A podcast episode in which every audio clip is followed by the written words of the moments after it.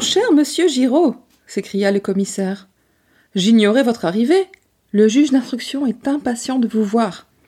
J'examinai le nouveau venu avec la plus vive curiosité. Je connaissais de nom ce fameux inspecteur de la Sûreté de Paris, mais je ne l'avais encore jamais vu en chair et en os. De très haute taille, les cheveux roux, la moustache rousse et le maintien militaire. Il devait avoir une trentaine d'années. À la pointe d'arrogance qui perçait dans ses manières, on sentait qu'il avait conscience de son importance.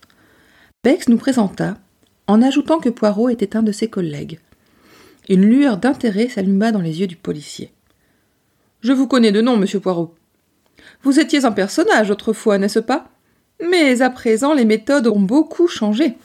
Pourtant, les crimes continuent de se ressembler singulièrement, fit remarquer Poirot avec douceur. Je compris aussitôt que Giraud lui était hostile.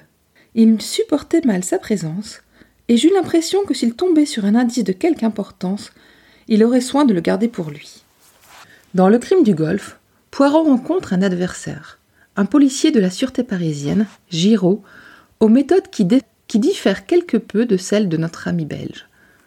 Qui de Giraud ou de Poirot sera le premier à résoudre ce mystère, ce crime du golf Vous le saurez en écoutant notre épisode qui sortira mercredi 30 mars prochain. Nous vous attendons. Rendez-vous mercredi.